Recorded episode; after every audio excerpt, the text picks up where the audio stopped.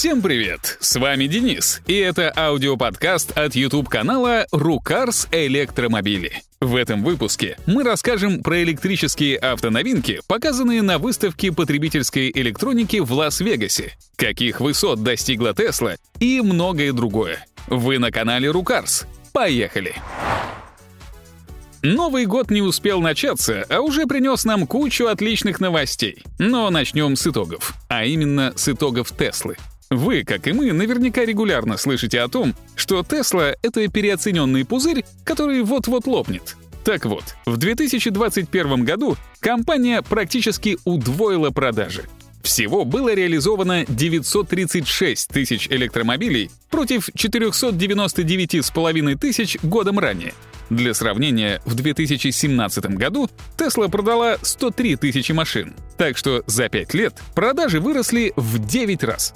Последний раз нечто подобное наблюдалось более 100 лет назад, когда Генри Форд запустил первый автомобильный конвейер.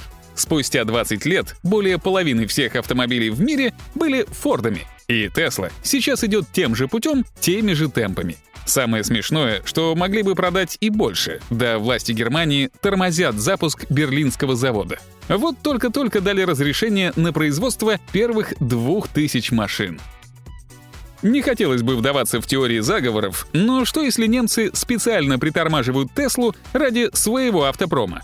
Вот, например, новейший концепт Mercedes EQXX, который демонстрирует идеальный электрокар по версии Mercedes. В чем там фишка?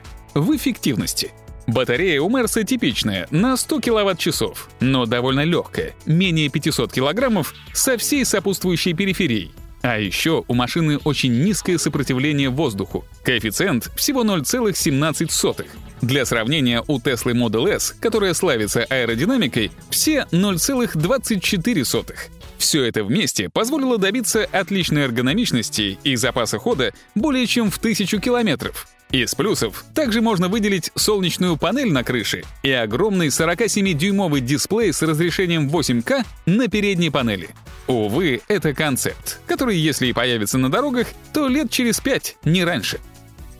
А вот BMW iX M60 в серию пойдет. Это спортивная версия X с электроприводом мощностью 619 лошадиных сил. И это, увы, настоящее современного немецкого электромобилизма. До 100 км в час такой спортивный кроссовер разгоняется за долгие 3,8 секунды. Сравните с двумя с половиной секундами, которые требуются Tesla Model X, а она выпускается уже 6 лет. Неудивительно, что немецкие чиновники тормозят открытие завода в Берлине. Пока же баварцы удивляют технологией электронной краски для того же iX. Машина натурально умеет менять цвет. Правда, такая фишка пригодится только Джеймсу Бонду. Остальным лучше не знать, почем будет починить простую царапину.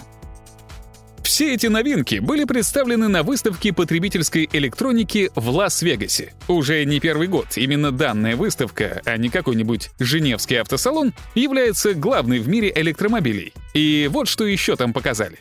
Пикап Chevrolet Silverado EV вы скажете, что где-то этот профиль уже видели, и будете совершенно правы. Это Хаммер, только с другой мордочкой. И попроще. У базовой модели всего 510 лошадиных сил.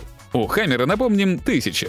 Зато Chevrolet дальнобойнее. На одном заряде уезжает до 644 километров. И существенно дешевле. Самая-самая базовая версия будет стоить всего 40 тысяч долларов. Продажи начнутся в следующем году.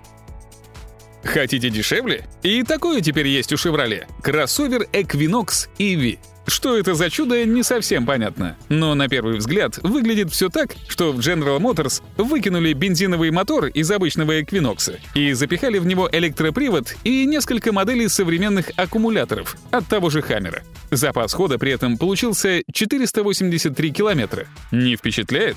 Ну хорошо. А как вам цена в 30 тысяч долларов? Уже лучше, не правда ли?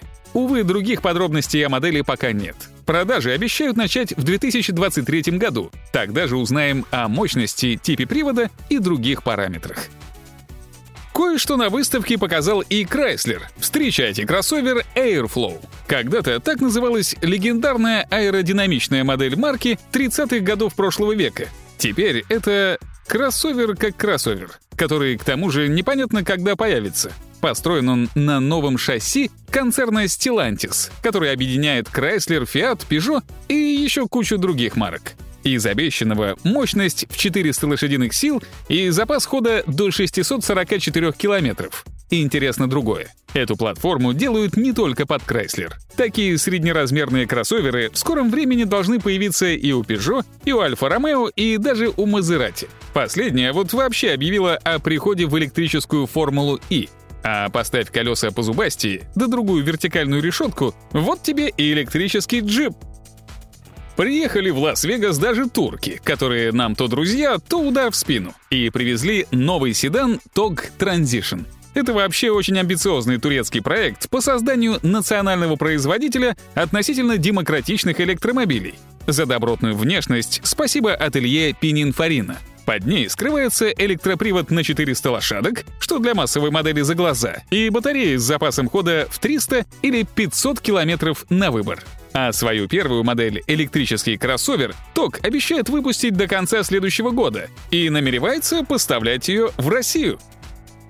Выставка потребительской электроники не была бы таковой, если бы там выступили только автоконцерны. А как же, например, Sony? И они там. Но тоже с электромобилем. И это уже интересно. На самом деле, несколько лет назад Sony уже представила электромобиль Vision S. Это был седан. И японцы божились, что не станут его запускать в серию.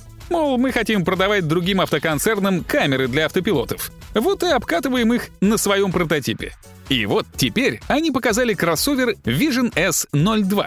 Может, его запустят? А что, два электромотора с общей мощностью в 536 лошадиных сил. Запас хода неизвестен, а вот максимальная скорость ограничена отметкой в 180 км в час. Заявлен также автопилот второго уровня и, конечно же, интеграция с игровой консолью Sony PlayStation.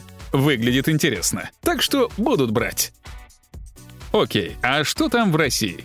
Тут две основные новости. Плохая — таможенные пошлины на ввоз электромобилей вернули. Хорошая — обещанная скидка в размере 25% на электрокары принята.